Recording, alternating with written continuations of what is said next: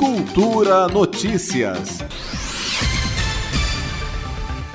O primeiro debate virtual da série Encontros para Pensar o Território, organizado pela Secretaria de Desenvolvimento Urbano e Habitação, SEDU, vai ser realizado nesta quarta-feira, dia 17, às seis e meia da noite. O evento desta quarta é o primeiro de oito encontros que vão abordar questões relativas aos oito eixos que norteiam a revisão do Plano Diretor de Ordenamento Territorial, o PDOT. Vicente Lima, subsecretário de Políticas e Planejamento Urbano da SEDU, explica o que é o PDOT plano diretor, ele define, por exemplo, aonde é a zona urbana, aonde é a zona rural, define as áreas que vão ser possíveis regularizar. Tá? Ele define também, dentro de algumas estratégias, as áreas de provisão habitacional para habitação de interesse social. Ele define ainda um conjunto de instrumentos de política urbana, como as zonas especiais de interesse social, que é aquelas áreas de regularização de baixa renda ou de provisão habitacional para a população de mais baixa renda.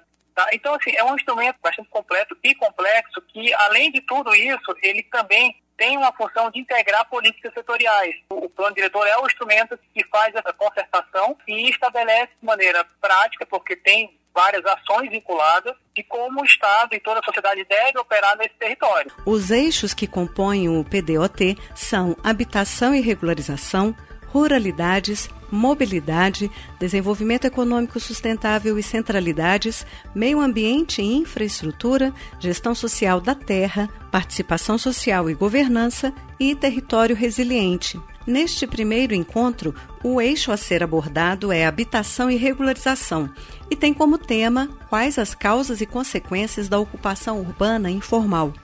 Esse tema foi escolhido pela população que respondeu ao questionário online disponibilizado pela SEDU no mês de fevereiro.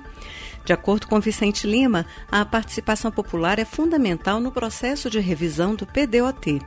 Então é importante que a população envolva, engaje, debata a cidade, debata as questões relativas aos direitos delas, ao essa cidade. O plano diretor é o instrumento principal. E o momento, a oportunidade que nós temos agora de ouvir, agora entre março, abril e maio, é esses encontros para pensar o território. Então é importante que a gente pense em conjunto. Então, não somente nós, mesmo enquanto servidores da Secretaria de Estado do Desenvolvimento Urbano, mas também todos os cidadãos que queiram realmente participar do processo de construção dessa política pública importante para o, o dia a dia das pessoas aqui no Distrito Federal. As reuniões virtuais são abertas à população e vão ocorrer sempre à noite com um link de acesso disponibilizado no portal do Plano Diretor, no endereço pdot.cedu.df.gov.br.